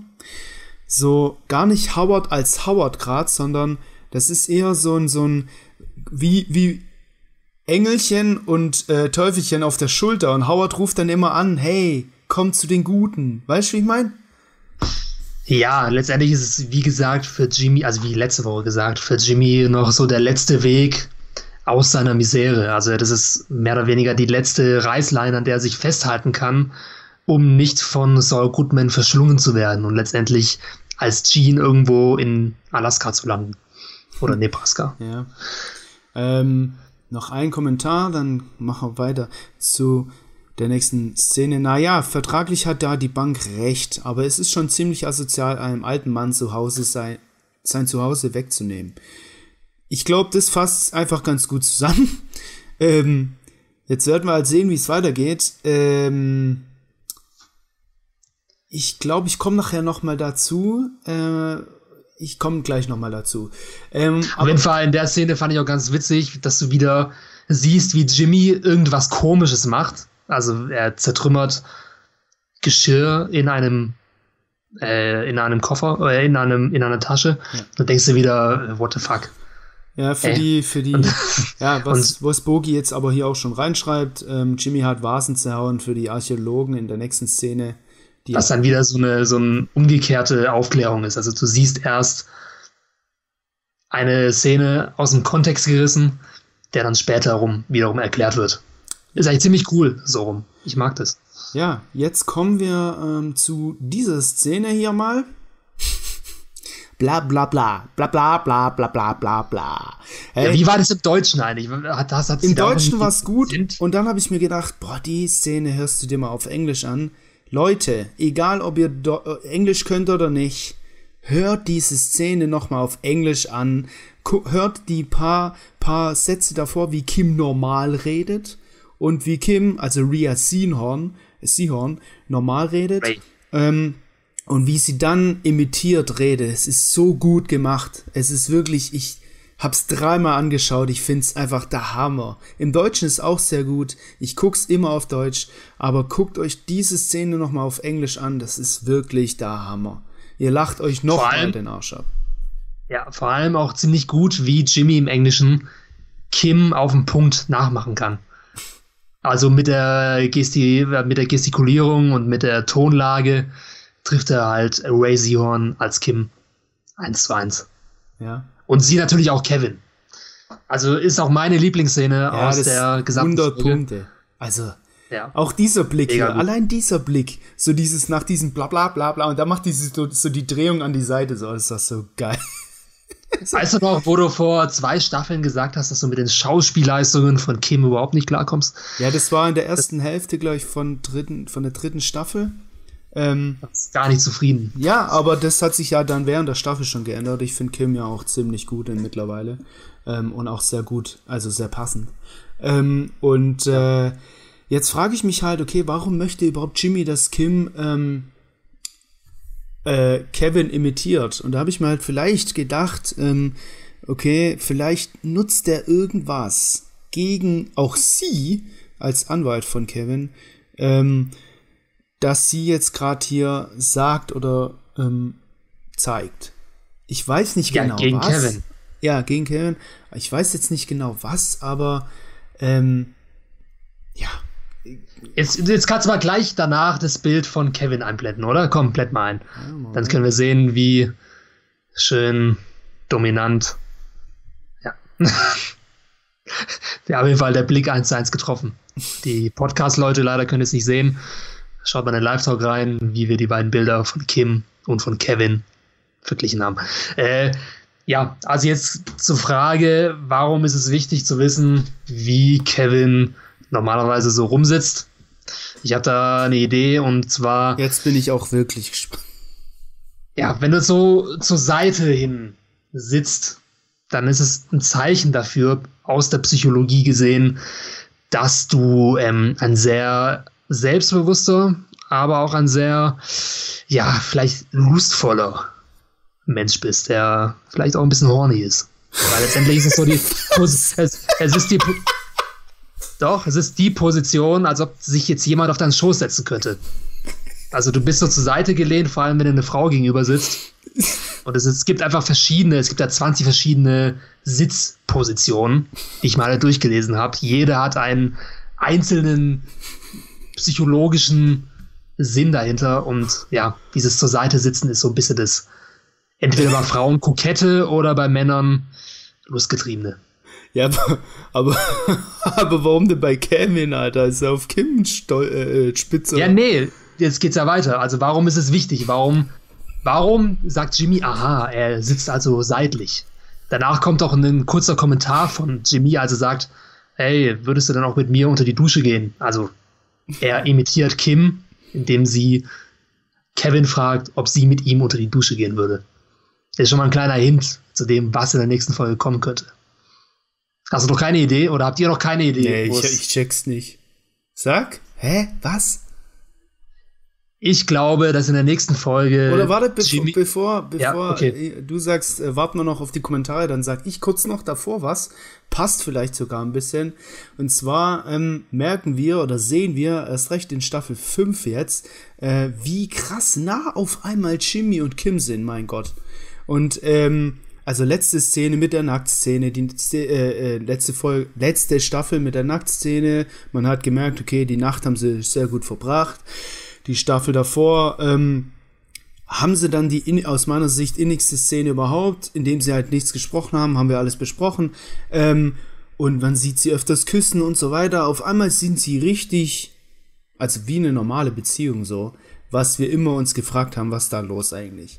Und ähm, irgendwie kommt es mir so vor, als würden die Macher vielleicht wollen, dass wir jetzt ähm, die richtige Beziehung, also die Liebe zwischen den beiden und auch, dass sie natürlich körperlich äh, eigentlich sich ganz gut mögen, ähm, das sehen, damit dann der letztendliche Graben oder Cut, der ja alles äh, wahrscheinlich ähm, ähm, also der, der wahrscheinlich kommen wird, weil Kim ist nicht in Better Call, in Breaking Bad, da wird ja irgendwas krasses kommen, dass der, der Cut dann noch krasser aussieht.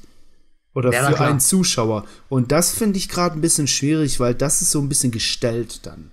Weil wir sehen jetzt seit vier Staffeln, ähm, oder sind die seit der ersten Staffel zusammen? Ich weiß gar nicht mehr. Die sind ja nicht ganz am Anfang zusammen. Ja, während ähm, der ersten Staffel bis zur zweiten hin dann. Aber wir sehen halt schon sehr, sehr lange ähm, dass sie zusammen sind und noch nie so richtig eng. Ich finde es gerade so ein bisschen gestellt. Ja, aber wie, ach Quatsch, finde ich nicht. Also ich finde, sie jetzt nicht sich ein, Loch näher gekommen sind als in der letzten Folge, als sie zusammen nackt im Bett lagen. Ja, das meine ich doch, in der Staffel. Ach so, in, also in der Staffel. Ja. In der Staffel kommen die sich auf einmal ziemlich krass. Du äh, hast sie auch davor in den Staffeln öfter küssen sehen. Hm? Das ist nichts Neues, dass sie in den anderen Staffeln auch küssen ja, sehen. Ja, aber nicht so, so oft. Nicht so oft und nicht so, oder auch nicht so nackt und jetzt äh, gehen wir in die Dusche und so weiter. So die ganzen Anspielungen sind viel krasser als damals. Ja, also es stört mich nicht, ehrlich gesagt. Letztendlich ähm, hat schon jemand Ideen. Noch keine. Was? Hau raus. Keiner. Also ich glaube, dass ähm, eventuell Jimmy in der nächsten Folge äh, vielleicht so zwei Frauen anheuert. Also attraktive Frauen, vielleicht, keine Ahnung, Stripperinnen, keine Ahnung. Und die auf Kevin loslässt, die dann dazu, ähm, die Kevin dazu bringen, irgendwas Despektierliches zu tun und machen dann vielleicht Fotos von ihm oder keine Ahnung, irgendein Druckmittel, weil Kevin ist ja anscheinend eine komplett saubere Person, die absolut nichts als Druckmittel vorzuweisen hat. Und wahrscheinlich hat halt jetzt Jimmy erfasst, okay, Kevin ist ziemlich autoritär, sehr ähm, bestimmend, sitzt Kim gegenüber ein bisschen flirttechnisch da. Vielleicht ist er eine Person, die schnell vom anderen Geschlecht beeinflusst werden kann. Oder die daran Gefallen findet. Und naja, ich muss auch ehrlich zugeben, ich habe, okay, das ist kein Spoiler, aber ich habe die ähm, Vorschau der nächsten Folge gesehen, wo man eine Szene sieht, ja, die eventuell. Nichts sagen. Stopp. Nee, ich sag nichts. Ja, ich sag nichts, aber. Stopp. Und Ende. Wir werden auf jeden Fall, der Handlungsstrang wird weitergeführt, auf jeden Fall. Also irgendwas wird mit Kevin noch weitergeführt werden. Ja. ähm, so, Bogi, ich habe es gerade schon mal eingeblendet, schreibt, äh, fand die Beziehung zwischen Jimmy und Kim immer etwas unterkühlt und nicht herzlich. Das fand ich ja auch, aber in dieser Staffel halt eben nicht mehr. Da finde ich es immer ziemlich, also ziemlich nah und so. Findest du es immer noch? Oder meinst du die ersten vier Staffeln? Ähm, so, gehen wir weiter. Nächste Szene: Archäologen graben Jimmys Tonschalen vor Mr. Eckers Haus aus. Ich habe mir nur aufgeschrieben, ich muss kurz telefonieren. Das hören wir, glaube ich, viermal, oder? Wie oft hören wir es? Drei Dreimal. Dreimal. Ich muss auch sagen, also so lustig diese Szenen fand, also diese Collage mehr oder weniger von den Maßnahmen, die Jimmy und Mr. Ecker treffen, es war schon, es hat ein bisschen over the top gewirkt. Also weil sonst die, die Serie an sich sehr subtil geworden ist und sehr realistisch, hat das schon fast so ein bisschen klamaukig gewirkt. Was an sich, also geil ist, es war mega lustig, aber im Kontext der Serie hat es ein bisschen wie ein Fremdkörper gewirkt, fand ja, ich. Das, aber das, jetzt geh mal zurück in Staffel 3 oder 4. Alter, das sieht das doch, das ist doch wirklich, es ist doch ganz anders wie damals, oder nicht? Was meinst du, die Serie an sich oder? Ja, die Jimmy? Atmosphäre oder die, die Szenen, die, die Aufmachung, so. Es kommt drauf an, du hattest diese Collagen schon öfter. Zum Beispiel siehst du in Staffel 2 die Maßnahmen, die Jimmy trifft, um von seinem Job bei ähm, Davison Maine gefeuert zu werden, die auch ähnlich klamaukig waren.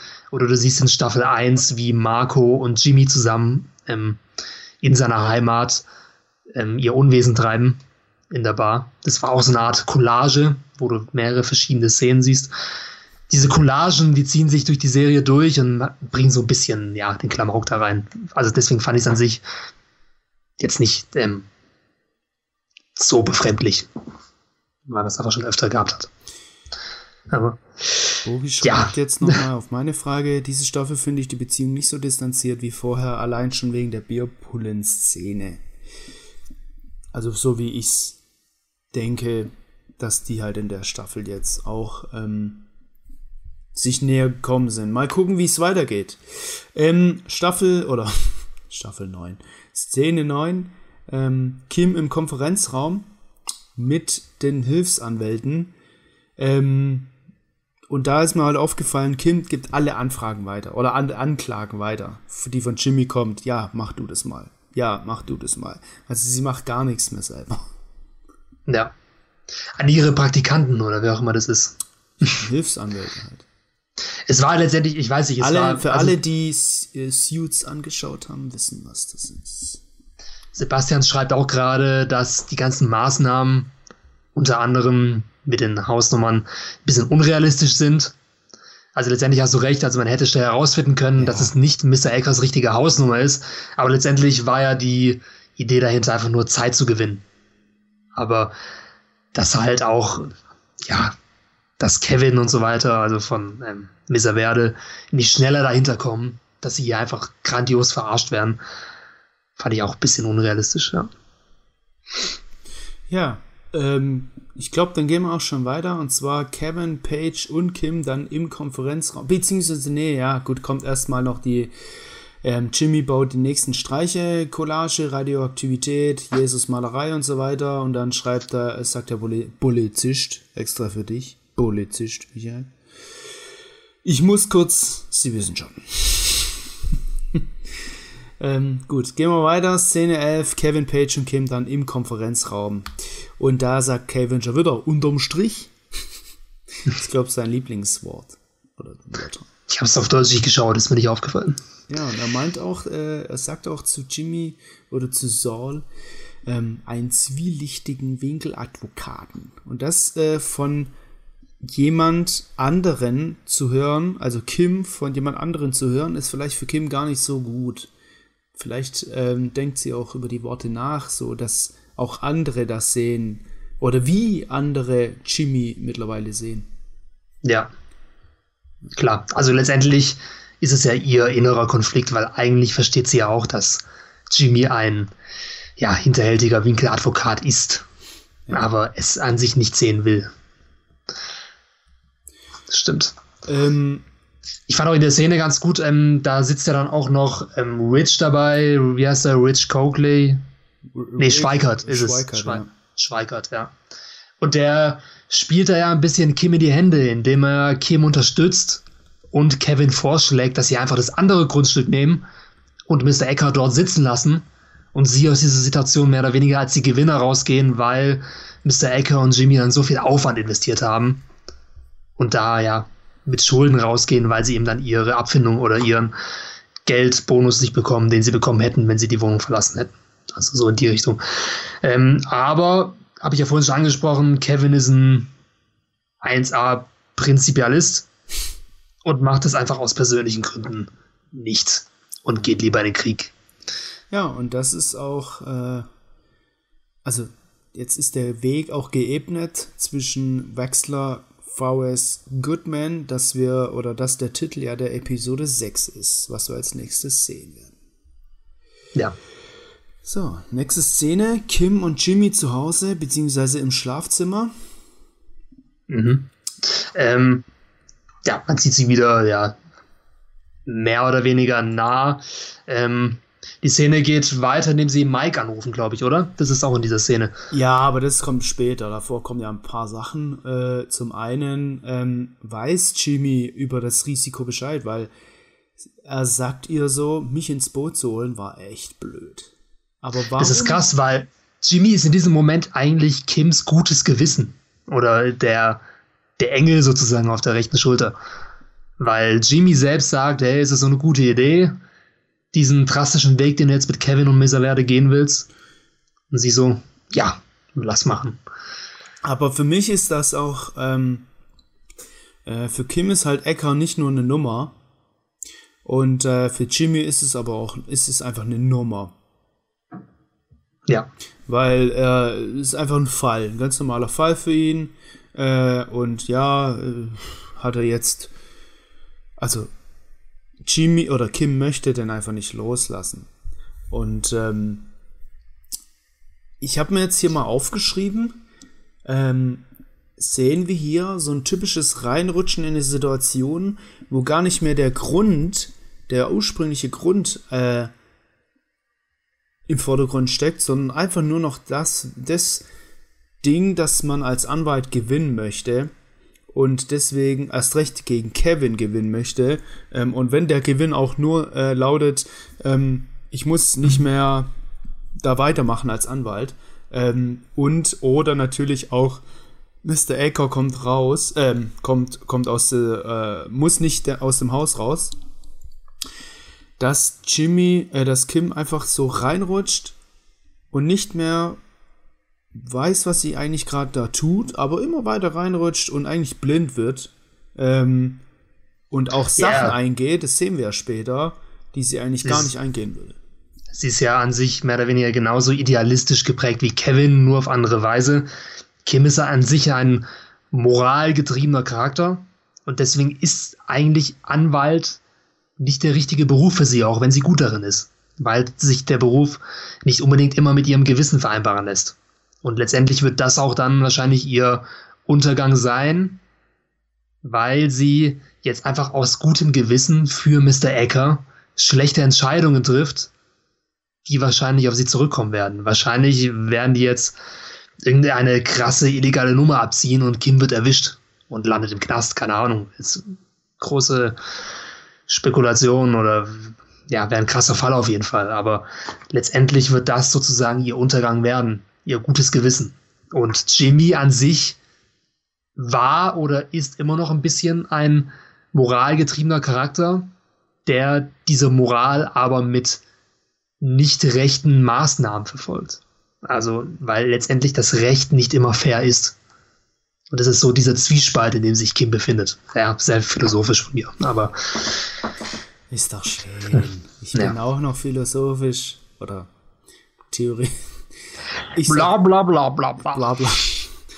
Und zwar, Jimmy überreicht Kim ein Bier, ja? Haben wir vor zwei Folgen, glaube ich, mal besprochen. Zigaretten und Bier sind so ein bisschen äh, ein Zeichen für Zersetzung und äh, okay, Ki äh, okay, Kim, dann machen wir das. Dann gehen wir den krassen Weg. Hier, ein Bier. ja. So, ja. vielleicht ein Corona-Bier.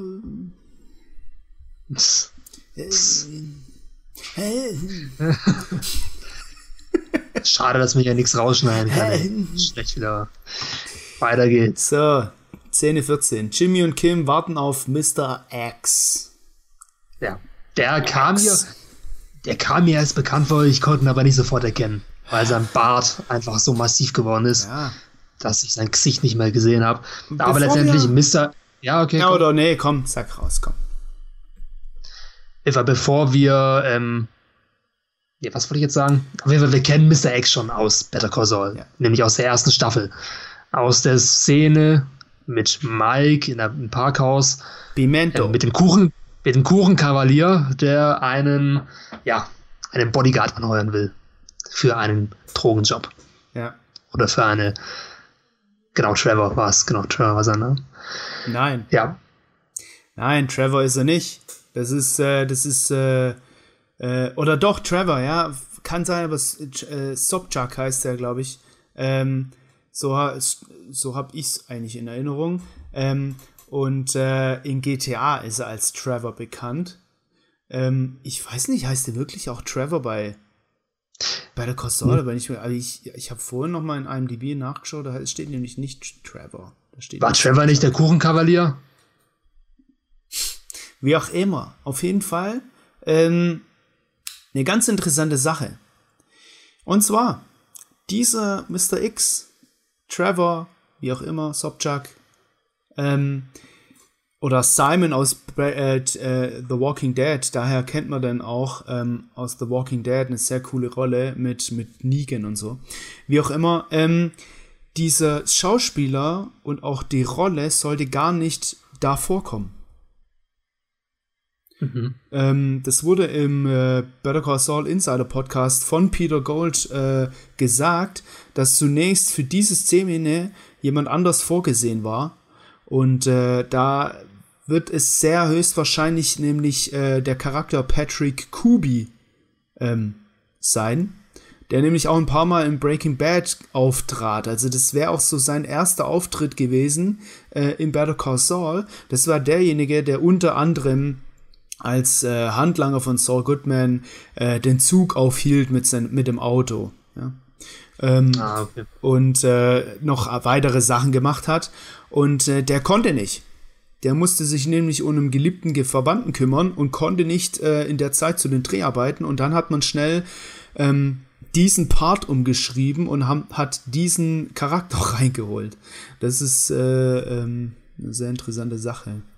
Kleiner Fact. Aber an sich cooler Charakter, vor allem in der jetzigen Szene hat mir ziemlich gut gefallen. Hier damals bei in der ersten Staffel hat er noch so ein bisschen dümmlich gewirkt, also so trottelmäßig, aber jetzt in dieser Szene, ja. in der aktuellen, kannst du das Bild mal wieder ausblenden, dann da hat mir ziemlich gut gefallen.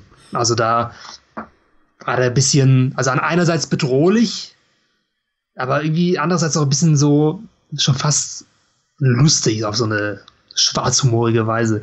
Zumindest in dieser Szene. Ähm, ja, und äh, in dieser Szene passieren ja ganz interessante Sachen. Einmal mit dem Foto, kommen wir gleich noch dazu. Ähm, aber erstmal ist äh, Jimmy und Giselle, äh, oder wahrscheinlich Saul und Giselle, ähm, mit äh, Mr. X noch nicht so zufrieden und dann äh, gibt er das Angebot. Stell's, Stellt sich heraus, dass er doch ziemlich gründlich war. Ja, aber dann, Zu gründlich. dann gibt er aber auch noch das Angebot, ähm, dass er ja ähm, noch zwei Kumpels hätte. Die einen in die Wüste bringen und dafür sorgen, dass er nicht mehr zurückkommt. Ja, und vielleicht ist das hier nämlich äh, so ein kleiner Hint, nämlich zu GTA, weil in GTA hat er sozusagen auch zwei Kumpels, nämlich die beiden, Franklin und Michael. Und da oben, sagen wir mal, ist Trevor. Yeah, I get two more guys. Und äh, ja, vielleicht ist das so ein kleine, ist, kleine, kleine Easter, kleines Easter Egg, ähm, dass er halt die beiden meinte. Ja, mal gucken.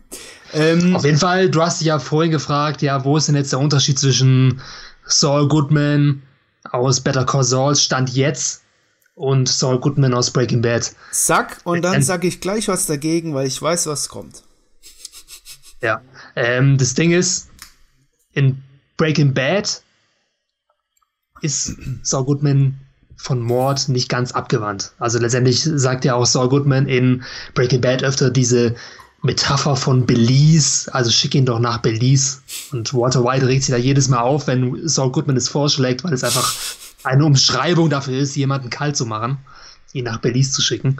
Und hier erwähnt jetzt Mr. X kurz die Option, Kevin in die Wüste zu schicken also nach Belize. Und er sagt gleich, okay, tschüss, das war's, genug, raus hier. Ja. Aber letztendlich glaube ich jetzt auch, was du dagegen, was du sagst, was dagegen sprechen könnte, nämlich, dass Kim dabei ist. Das, ja. ähm, und ähm, ja. wenn man nämlich den Blick nochmal ganz genau anschaut, ich habe mir die Szene nämlich genau aus dem Grund nochmal angeschaut, dann sieht man, er guckt ganz kurz komisch, aber sobald dieses Wort ist, äh, irgendwas sagt er damit in Wüste und so, guckt er zu Kim rüber und denkt sich, äh, und dann reagiert Kim und dann reagiert er erst, okay, jetzt raus und jetzt raus, so, ja. Ja. Ja, schon, du hast recht, verdächtig. Er hat erst zu Kim geschaut und hat ihre Reaktion abgewartet. Obwohl es schon eine krasse Maßnahme ist. Ich glaube, Saul ist noch nicht Aber so ich, weit, dass er Mord in Erwägung nee, Ich glaube, das war ja auch nicht Mord. Ich glaube, das war ja eher ah, ja, so stimmt, etwas ja, aus ihm rauszuholen. Erpressung, ja, stimmt, ja. Ähm, Aber soweit ist er noch nicht. Hier, X-Racer schreibt auch, soweit ist Saul Jimmy noch nicht. Ja. So, jetzt kommen wir zu wahrscheinlich der interessantesten Szene in der ganzen Folge und zwar zu den Fotos. Diese mhm. Szene hier. Tja, dann haut mal raus. Was glaubt ihr, seht, sieht Kim hier, was man gegen Kevin verwenden könnte? Genau. Haut mal raus. Würde uns sehr interessieren. Und ähm, mich würde interessieren, was du denkst. Also letztendlich siehst du hier unten ähm, eine Bildergalerie mit privaten Fotos entweder oder mit ähm, sonstigen Fotos und oben dann das Mesa Verde Logo als so eine Ausstandsstatue in dem Regal stehen. Und diese Ausstandsstatue sieht genauso aus, als ob sie von diesem Bild unten entnommen wurde. Also das Bild hat als Vorlage dafür gedient, dieses Mesa Verde Logo zu bilden. Eine Theorie, die ich aber letztendlich auch nicht so, ähm, mit der ich nicht so zufrieden bin, ist, dass dieses Bild vielleicht irgendwie urheberrechtlich geschützt ist oder was weiß ich und dieses Mesa Verde Logo überhaupt nicht existieren dürfte. Keine Ahnung. Etwas in die Richtung oder es, es gibt eine andere Hintergrundstory von diesem Bild da unten, von dem Cowboy auf dem Pferd, die dafür sorgt, dass das Mesa Verde Logo ähm, beschmutzt wird. Mhm. Aber letztendlich ist es für mich eher eine schwache Theorie, muss ich ehrlich sagen. Ich weiß nicht, ob du was hast. Du hast gesagt, du hast drei Ideen. Ich habe drei Theorien. Ähm, ja, hau mal raus. Und noch ein Hinweis. Und zwar, ähm, ich warte eigentlich noch gerne auf ähm, Kommentare von euch, was ihr so denkt, weil das ist halt schon sehr interessant und wir könnten alle recht haben. Ähm, und äh, ich bin gespannt, was es dann letztendlich wird. Ähm, haut deswegen noch mal raus. Ähm, Bogi schreibt auch Copyright-Verletzung. X-Writer schreibt ich habe absolut keine Ahnung. Moritz schreibt geklautes Logo. Ähm, Okay. Aber letztendlich sieht er eigentlich aus wie ein privates Bild. Also warum sollte er ein Stockfoto oder irgendwas da in seine privaten Bilder hängen? Also, ich glaube, keine Ahnung. Es gab es noch keines. äh, wie auch immer. So, ich habe jetzt drei Theorien. Zum einen, Theorie 1. Ähm, Mr. Ecker ist derjenige auf dem Pferd. Äh. Als Jung. Weil wir sehen nämlich, dieses Sparbuch in der nächsten Szene äh, ist von 1958. Und da war das Logo schon drauf. Das heißt, das ist schon sehr, sehr lange her, als dieses Foto gemacht wurde.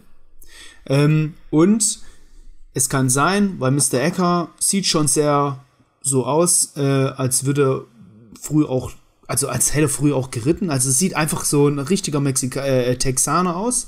Ähm, und äh, vielleicht ist er das selber auf dem Pferd und er hält die Rechte am Bild. Punkt, äh, Theorie 1. So. Das, das kann doch. Erkennt es Kim von hier? Wer nein, nein, das ist, das Ja, gut, vielleicht erkennt er das. Er erkennt sie das. Ähm, Punkt, ist ja nur eine Theorie. Zweite mhm. Theorie wäre, ähm, Kevin, also der Kevin Watchell äh, und Mr. Ecker kennen sich. Und die beiden wissen aber von, also die kennen sich von früher oder so, und die beiden wissen aber nicht voneinander, äh, dass sie, also dass, also sie beiden wissen jetzt aktuell nicht mehr, dass sie sich eigentlich kennen, und das Bild ist vielleicht auch da entstanden, wie auch immer, und äh, dass die sich beiden, dass sie sich kennen, und wenn sie wüssten, sie kennen sich, würden sie vielleicht nicht aufeinander losgehen. Äh, halt, äh, nee, ne, ne, nee. Mein Gott. Nee. Ist doch mal meine Theorie am Start, Junge. Was ja, ich, ich bewerte sie nur. Mach weiter. Ja, bewerten anhand von. hier von, von hier. Vier von zehn. Wer da hämmert oder was, ey? Vier von zehn. Theorie. vier von zehn. Und die erste? Ah, drei von. Nee, nee, die fünf von zehn. Fünf. Aber. Okay. Überzeugt mich beides Theorie noch nicht. Theorie drei, die so eher in Richtung Better Call Saul gehen würde, weil es wahrscheinlich einfach mehr hergeben würde, ähm, ist einfach, ich kenne mich aber im Recht nicht so gut aus und es kann auch völliger Bullshit sein, äh, dass dieses Logo ähm, aus Gründen von, weil es dieses Logo woanders gibt, ähm, bei, man hat zum Beispiel im, im Markenrecht ist es so, dass man sich äh, so nennen darf, wie zum Beispiel, also man darf, man dürfte sich zum Beispiel ähm, oh, habe ich ein Beispiel? Uff, Gott, fällt mir jetzt keiner. Apple oder so ist jetzt ziemlich völlig ähm, blödes Beispiel, weil die gegen alles durchgehen, äh, alles angehen. Aber du dürftest eigentlich ähm, sowas wie Apple ähm, Kaffeetassen oder so als, als Name nehmen, wenn diese Branche komplett unterschieden wird zu dem, was Apple macht und was du machst. Das kann man machen. Ähm, deswegen gibt es auch netto eigentlich fünfmal hier in Deutschland mit verschiedenen Namen, wie auch immer. Ähm, also verschiedene Läden, die alle netto heißen. Ähm, so. Und ähm, Theorie 3 wäre deswegen, dass das Logo nur innerhalb von Albuquerque gültig wäre. Und das Callcenter, das sie bauen möchten, ähm, wo Ecker wohnt, ist vielleicht außerhalb von Albuquerque, also knapp außerhalb vielleicht. Ähm, und da gilt es nicht mehr und dann kriegen die irgendwie Stress oder wie auch immer. Letztendlich finde ich alle drei ein bisschen schwammig, ja. Ich bin sehr gespannt, weil hoffentlich ist es halt einfach nicht nur eine langweilige Urheberrechtsverletzung, weil was, was ist das denn? Bitte. Das ist doch keine coole, coole Geschichte, oder? Es wäre eine realistische Geschichte. Jetzt hier schreibt Alex Goodman gerade auch was Interessantes auf dem Bild. Ist Kevins Vater, der die Firma gegründet hat. Könnte das was aussagen? Ja, aber, aber dann gibt doch, also werden die Rechte doch weitergegeben, oder? Weißt du was, ich glaube, dass an sich hier in diesem Bild gar nichts Konkretes zu sehen ist, sondern dass Kim einfach nur weiterdenkt und dann auf eine Idee kommt. Nee, das glaube ich nicht, weil in der nächsten Szene äh, sieht man ja richtig, wie sie dieses Pferd und, und dieses Logo nochmal in verschiedenen Grafiken sich anschaut. Naja. Ja, bin ich echt gespannt, also wirklich. Ähm, Spannend. Ja, also hier äh, schreibt Bogi, ähm, wie, kommst, wie kommst du auf verschollener Bruder? Haben Kevin und Mr. Ecker sowas mal erwähnt. Wer schreibt verschollener Bruder? Habe ich jetzt nicht gesehen. Ah, hier, Michael schreibt verhasster Bruder vielleicht. Ja, weiß ich nicht, weil der, ich glaube nicht, dass Kim den Bruder kennt oder so. Ähm, X-Race schreibt, das könnte sein, weil Kim hat gesagt, äh, weil Kevin hat gesagt, er brauchte, er brauche das Callcenter unbedingt, da steckt noch mehr dahinter, glaube ich. Ja, ich glaube aber, ähm, er braucht es halt einfach geschäftlich. Weil der hat ja einen anderen Stellplatz, sozusagen, und da könnte er hin, und vielleicht ist das halt dieses Druckmittel, hey, dass der andere Stellplatz ist noch in Albuquerque oder in dem Bereich, wo das Logo vielleicht gültig ist, keine Ahnung. Es ist, da bin ich zu wenig im Recht drin. Letzter Kommentar. Goodman, wahrscheinlich hatte sein Vater auf dem Bild die Idee, die Firma zu gründen und das ist genau an diesem Ort, wo Mr. Eckers Haus steht. Ah, ja. Das kann man aber von dort, glaube ich. Aber das Haus steht ja auch nicht schon erkennen, sehr lange da. Oder? Ähm, was ich jetzt noch als, als kleiner Hinweis, wir können das Bild äh, rausmachen, was ich jetzt noch als kleiner Hinweis habe, ist, äh, man hat ja dieses Mesa Verde ähm, Logo, da steht ja Mesa Verde und Verde heißt ja grün.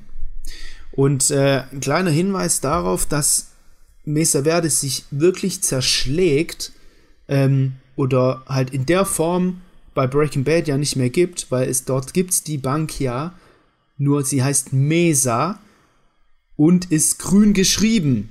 Verde gibt's nicht mehr, aber Mesa das Wort ist grün. Vielleicht könnte deshalb wieder der Hint sein, wo sie gedacht haben, ähm, oh, da machen wir in Better Call Saul doch mal eine Bank auf, die heißt Mesa Verde, damit wir den, äh, den, den, den Dreh wieder hinbekommen zu Mesa mit der Grünschrift. Ähm, ja. Das könnte halt so ein kleiner Hint sein, dass sich wirklich diese Bank zerschlägt oder halt irgendwie wirklich, vielleicht wegen dem Logo, keine Ahnung. Ich kann mir nicht vorstellen, dass man wegen dem Logo eine ganze Firma um umbenennen muss. Oder hat, oder hat, nee, das Logo ist das Problem, ne? Nicht der Name. Ja, mal gucken. Mal gucken, wie es weitergeht. Ja, ähm, spannend. Letzte Szene. Kim und Rick Schweikart in Kims Büro, weil sie eben äh, ein paar Logos sich reinzieht, äh, um das nochmal genau sich anzuschauen. Ähm, Fand ich auch eine sehr starke Szene. Letztendlich muss ich sagen, dass mir hier ähm, Rich sehr gut gefallen hat. Einfach weil er ziemlich intelligent wirkt und genau versteht, was abgeht. Aber Kim sich selbst es nicht einstehen kann oder so tut, als ob sie richtig wäre. Und eben ein Schauspiel dann oder eine Szene wortwörtlich stellt vor allen anderen Leuten. Ja. Und Rich mehr oder weniger ausliefert oder keine Chance lässt, diese Diskussion zu gewinnen, indem sie einfach vor allen Mitarbeitern diese Szene macht. Aber glaub, also, stark. hast du das so gesehen oder wie? Ja. Okay, krass, weil ich habe, ähm, also es geht ja erstmal darum, dass Rich, äh, oder Rick, wie auch immer, ähm, die Geschichte nicht glaubt, ja, die Kim gerade erzählt Mhm. Die Geschichte, dass äh, Jimmy aus eigenen Stücken oder Mr. Ecker aus eigenen Stücken an Jimmy herangetreten ist. Sie glaubt, er glaubt es nicht. Und das ist ja schon mal eine Gefahr. Und ähm, jetzt ist es so, dass Kim sich nicht als Lügnerin darstellen möchte. Sie ist nicht die Böse, sie ist nicht böse, ja, sie ist nicht die Lügnerin, sie hat sowas nicht drauf, sie will sowas nicht machen, äh, mhm. hat's aber gemacht und merkt dann, indem sie ausrastet, Shit, Mann, ich raste hier gerade aus, weil es gegen völlig, also was ich gerade mache, ist alles so, was völlig gegen meinen Charakter spricht. Ähm, und äh, sie sagt dann so Sachen wie, sagen Sie mir, warum sollte ich ausgerechnet, aus, warum sollte ausgerechnet ich alles für diesen Hausbesetzer riskieren? Ähm, reden Sie etwa von Amtsvergehen, dass sie Mandat, Mandanten schaden will? Also, also sagt sie, letztendlich. Sie, sie sagt so selber, sie fragt Rich Schweikart eigentlich die Sachen, die sie wahrscheinlich sich selber die ganze Zeit fragt. Ja, Warum, schon, sie redet eigentlich mit ihrem eigenen Gewissen und ja, nicht mit Schweikart. Genau. Selbst, ja. Warum äh, will sie überhaupt diesen Hausbesetzer retten? Ja? Ja. Und sie weiß also über ihre, über ihre Taten, Amtsvergehen, Mandaten, Mandantenschaden und so weiter. Alles, was, ja. was Rich Schweikart, ähm, äh, der wirklich so zwischen den Zeilen mitteilen möchte, ist ja wahr. Sie geht mehr oder weniger in ihre Lüge auf und vergisst die Wahrheit dahinter. Mhm. Also sie lebt ihre Lüge, dass sie das natürlich nicht mit Jimmy zusammen eingefädelt hat und dass sie das nicht nur deswegen macht, um einen alten Mann vor seinem Grundstück zu retten. Und natürlich fällt sie nicht ihrem eigenen Klienten in den Rücken, was sie aber eigentlich dann alles wirklich macht. War jetzt ziemlich starke Szene. Ja. War mitreißend. Ähm, das Ding ist jetzt, ist es so, dass Kim das alles ähm, vielleicht doch alles ernst gemeint hat, also diese Szene gar nicht so gestellt hat ähm, und sie das jetzt ernst gemeint hat und sich gedacht hat, scheiße, man, das stimmt ja alles, was er sagt. Ich bin ja wirklich so weit gegangen und jetzt denkt, shit, ich muss den Fall gewinnen. Ich muss dem, äh, ich muss das Recht verteidigen und das Recht von Mesa Verde und jetzt äh, in der nächsten Folge auch ernsthaft gegen Jimmy antreten wird. Ähm, und äh, dann halt dieser Mega-Konflikt kommt vor dem Gericht ähm, zwischen, äh, also zwischen Kim und Jimmy, beziehungsweise zwischen Kim und sich selbst. Ähm, weil sie einmal sagt, okay, Hausbesetzer, einmal recht und eigentlich will sie was Gutes tun, eigentlich ist sie keine Böse und so weiter. Und vielleicht sich das jetzt alles hochspielt vor dem Gericht und Jimmy nicht loslässt, sie will, er will gewinnen auf jeden Fall und er hat üble Tricks am Start, weil er irgendwie irgendwelche Sachen gegen Kevin doch noch rausgefunden hat.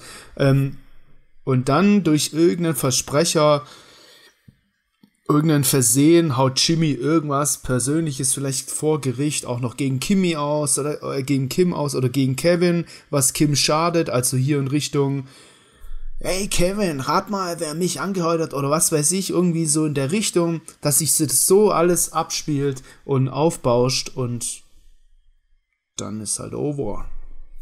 Ja. So. Willst du mal ganz kurz zurückspringen? Kannst du mal den Kommentar von Michael Peter einblenden mit dem den letzten? Ja. Hier, das war der Marlboro Man auf dem Pferd. Üble Copyright-Verletzung. Jetzt habe ich gerade mal währenddessen Marlboro Man Horse gegoogelt und tatsächlich gibt es da einige Bilder, die diesem Bild sehr, sehr ähnlich aussehen. Ja, aber das wäre ja krass. Also, was wäre denn das für eine krasse Zigarettenwerbung, ey? Erkennst du nicht den Marlboro Man? Das sind, das sind solche Bilder. Also von einem Cowboy auf dem Pferd in den 70er, 60er Jahren. Natürlich Oder wann ist das? Ja, klar kenne ich das, aber ähm, Ach so. das wäre ja mega Werbung.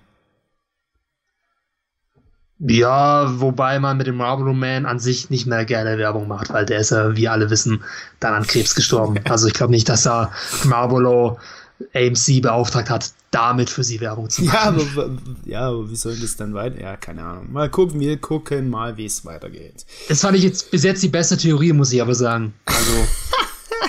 Guck dir das an, ey, Marlboro. Ich glaube nicht, dass Marlboro. Ey, hallo, was ist denn? Also, der, jetzt komm, schwimmen wir das mal weiter. In der nächsten Folge kommt so Kim so vor, vor dem Gericht und sagt so, äh, oder, oder gibt den Tipp an Jimmy und sagt so, hey, Jimmy, hier, Marlboro Man und drum und dran. Und dann sagt Jimmy, nein, das ist doch eine fiktive Welt, da wird doch nicht über Marlboro Man gesprochen.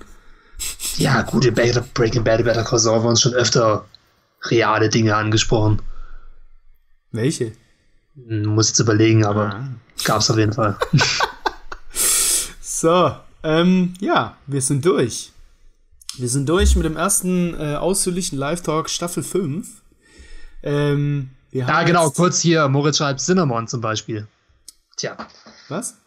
Cinnamon wird, äh, Cinnabon wird beworben in Better Call Saul aus der realen ja. Welt. Ja, Ziemlich offensichtlich. okay. Gut. Spannend. Äh, okay. Ähm, wir sind durch. Wir haben äh, die ganze Folge besprochen. Wir haben beide Handlungsstränge äh, besprochen. Wir haben einige Theorien aufgestellt, die sehr, sehr gut waren. Und mal gucken, ob die eine oder andere stimmt. Mal gucken, äh, guck mal, nicht mal Peter glaubt an seine Theorie. Ich muss sagen, es war. Ich fand es bis jetzt die beste, besser als deine. ey, wenn das. Ey, wenn das. Wenn das stimmt, ey, gell? Äh, also, du glaubst eher, dass Mr. Ecker ähm, Kevins verschollener Bruder ist, oder?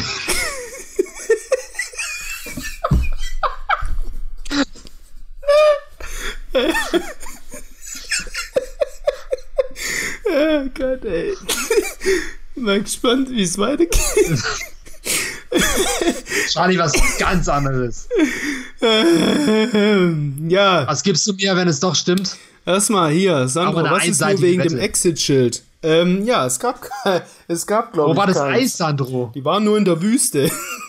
Wo war das Eis? Du zählst doch jeder Folge das Eis. Nee, die letzte Folge war auch kein Eis da. Das, die Serie wird immer schlechter. Also es, es ist keine Konsistenz mehr da. Äh, so, also. Com äh, Community. Ja, Community of the Day. Character of the Episode. Hau raus. Ey, wieso schon wieder ich? Fang du mal wieder an. Nee, fang du mal wieder an. Mm. Ich bin mir jetzt nicht mehr ganz so sicher wie am Anfang. Ähm, aber ich gehe mit Kim. Ganz klar wegen der besten Szene aus der Folge, in der sie Kevin nachheft. Hm. Also Kim, ja. Ja. Ich muss, glaube ich, Kim auch sagen, auch wegen der englischen, äh, ähm, wegen der englischen, also ganz normalen äh, schauspielerischen Stimme und mit der Imitation, das war einfach wirklich sehr gut. Und äh, auch wenn hier äh, alle sagen Saul, äh, muss ich es an Kim geben. Ähm, und äh, Saul Goodman hat schon einen ganz guten Job gemacht, aber er stand halt auch manchmal einfach nur rum so. Oder hat so ein bisschen gemalt. Das war mir zu wenig. Ähm, die einzige gute Szene war, also die einzige gute schauspielerische Szene, wo ein bisschen was gegeben hat, war, äh, wo sie halt die Imitation gemacht hat und er hat so drauf geantwortet. Was gab's denn noch? Ja, gut, an sich hat er halt coole Sachen gerissen in dieser Folge. Ja, Weniger aber, schauspielerisch, aber, das, aber, mehr als Charakter. Ja, okay, aber ich gucke ja auf das Schauspielerische halt. Ja, gut, Dein nee, Poster. beides.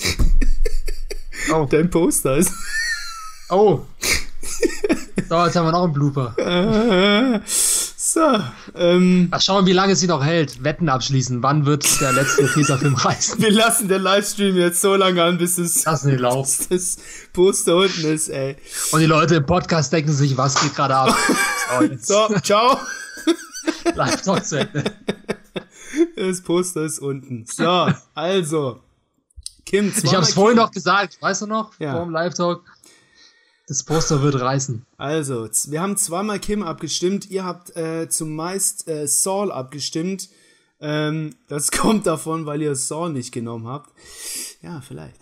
Ähm, und äh, ich werde nächstes Mal ähm, zusammenzählen. Ich glaube nämlich aktuell, aber auch weil Lalo jetzt zweimal nicht dabei war, äh, ist nämlich Kim auf Platz 1 ähm, der meisten von uns beiden, der meisten Character of the Episode Votes. Mal gucken, äh, wie es in der nächsten Folge aussieht und dann können wir einfach mal so ein Zwischenfazit ziehen. Ähm, wir haben jetzt fünf äh, angeschaut, äh, fünf Episoden, wir haben die Hälfte durch. Es gibt noch fünf. Wir sind also wirklich jetzt ähm, in der, der, ja, wir haben jetzt wirklich die Hälfte geschafft. Leider auch. Es sind nur noch fünf Folgen. Und äh, du brauchst gar nicht so lachen. ich weiß ganz genau, warum du lachst. Nämlich Morel, wegen Morels Kommentar. Sandro, warum hast du ein Bild von dir im Hintergrund? Ich kann das mal zeigen. Weil Sandro alle, eingebildet ist. Deswegen. das hast du mir geschenkt und der Nono. Moment. Ja. So. Geil, jetzt bin ich richtig schön scharf. Ja, jetzt. Das ist sowieso immer. So. Better Call Sandro. Habe ich zum 30. Geburtstag bekommen. Wie findet ihr das? Oh, so. Ja. Muss man mal die Photoshop-Künste loben von Nono. Sehr cool, oder? Ja. Deswegen habe ich es da hinten stehen. Hier ist ja auch mein Poster zu genau diesem. Ähm, ah nee, das war nicht. Das war dritte Staffel, gell? Und das war ja. vierte Staffel. Ja. Ähm, genau. Das haben wir auch abgefrühstückt. So, Character of the Episode haben wir auch abgefrühstückt. Ähm, dann bleibt uns, glaube ich, ähm, nur noch zu sagen, es war heute ziemlich cool. Wir waren äh, einige Leute heute. Ähm, und wir sind gespannt, wie es weitergeht. Ähm, wenn euch das gefallen hat, äh, ja, ich bin schon 31 mittlerweile. Äh, sieht man mir nie an, aber ist so. Und, ähm, und wenn er mal seine äh, Mütze abzieht, dann, dann kommt die Klatze. ähm, Alter.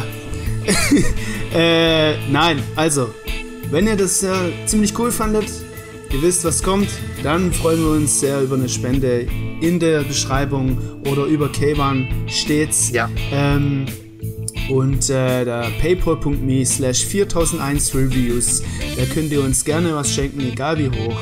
Wir freuen uns auf jeden Fall über jedes kleine Ding ähm, für die Arbeit, die wir hier machen. Für die Kritik kommt ja morgen noch. Wir laden auch ähm, diesen Live-Talk-Mitschnitt ähm, als Podcast auf Spotify, Soundcloud und iTunes noch hoch. Wenn ihr uns also da nochmal hören möchtet, dann seid ihr auch da eingeladen. Und ähm, ansonsten, Kevan? Jo, also empfehlt uns weiter, wenn ihr noch Leute kennt, die Better Call Saul schauen und die ganze Zeit mit euch darüber reden wollen. Würden uns freuen. Ansonsten, ja, wie gesagt, abonniert uns überall. Und äh, wir danken euch vielmals, dass ihr dabei wart. Nächsten Wochen geht die Quarantäne weiter. Deswegen ja. schön live-talken, skypen mit uns und mit euren anderen Mitmenschen natürlich. Genau, live-talken, skypen? Ja, sind doch gerade alle am Skypen wieder. Das kommt wieder voll in den Trend. Ach so, ja. Ähm, Wir skypen gerade auch, Sandro unter anderem. Ja, gut. Ähm, ja, wir freuen uns auf nächsten Donnerstag, 20.15 Uhr sind wir wieder am Start. Gibt's an euren Freunden weiter, damit wir noch viel mehr werden. Und äh, letztendlich jo. sehen wir uns dann. Die nächste Folge heißt sehr spannend. Wexler Vowel versus Goodman. Da bin ich wirklich gespannt. Ähm, das hört sich sehr, sehr gut an. Und äh, bis dann, macht's gut, jo. bleibt gesund und ähm, wir sehen uns dann spätestens nächste Woche. Bis dahin in unserer Gruppe und auf Facebook und auf unserer Facebook-Seite folgt sie, teilt sie, tut alles, damit wir noch viel größer werden. Bis, Bis dann, ihr wart cool, Leute. Ciao. Bis dann. Ciao. Au revoir. Auf Wiedersehen. Hasta luego. Get the hell out. Bye bye.